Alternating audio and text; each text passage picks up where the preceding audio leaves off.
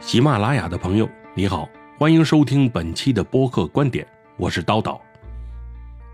近日，一本《动物小百科》的杂志引起了大家的广泛关注。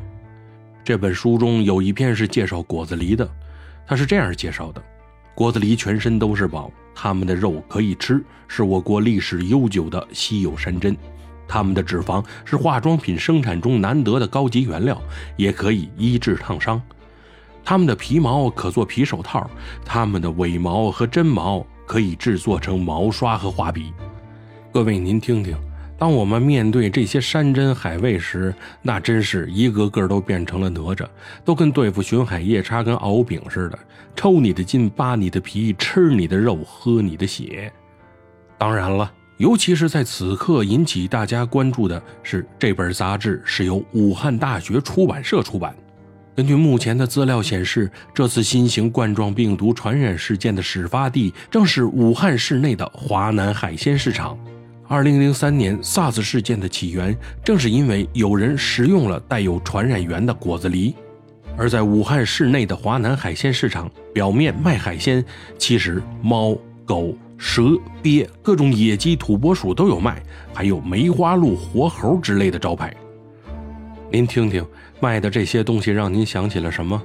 反正是让我想起了有一段相声，就报菜名：蒸羊羔、蒸熊掌、蒸鹿眼烧花鸭、烧雏鸡、烧子鹅、卤猪、卤鸭、酱鸡、腊肉、松花小肚、晾肉香肠、什锦酥盘、熏鸡白肚、清蒸八宝猪、江米让鸭子。这次新型冠状病毒感染事件之后，很多人都说：“同志们、同胞们，咱们吃素吧。”可是您刚才听我这段报菜名了吗？一百零八道菜全是荤菜呀！有人说了，我们好不容易经过几千万年的进化，爬到了食物链的顶端，不就是为了吃遍天下万物吗？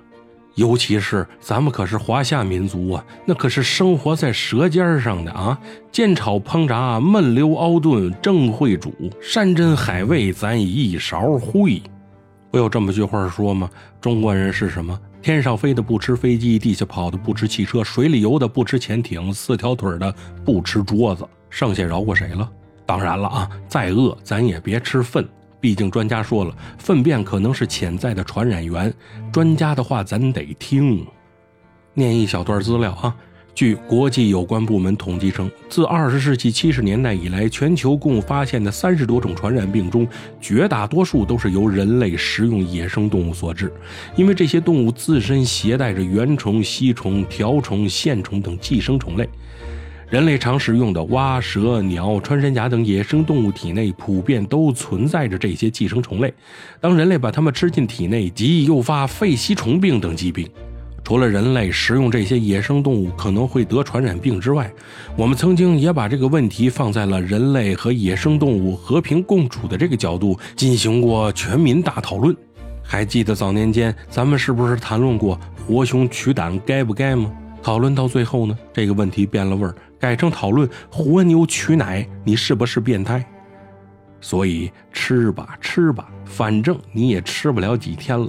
爱吃寿司的朋友们，你们已经把蓝脊金枪鱼吃成了极度濒危啊，比大熊猫还珍贵。爱好美容养颜、靠食补养颜的小姐姐们注意了，你们知道有一种鱼叫加利福尼亚湾石首鱼吗？不知道吧？我告诉你们，它的鱼鳔就是在国内被认为品质上好的花椒。感谢你们，它也被吃成了极度濒危。还有啊。各位爱盘串的大哥，您还是盘核桃、盘枣核去吧。玳瑁这种海洋生物也已经让你们给盘成了濒危物种。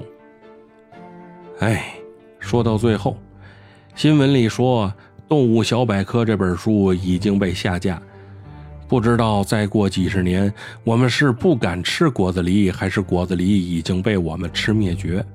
反正。大家还是珍惜眼前这最后这段人类与万物的和平共处时期吧。窗外有小鸟，林间有松鼠，桌上有肘子，门口的柜子里再有几个口罩，这种日子多好啊！好了，感谢收听本期节目，喜欢我的分享，欢迎搜索订阅“能力有限电台”，我们下期见。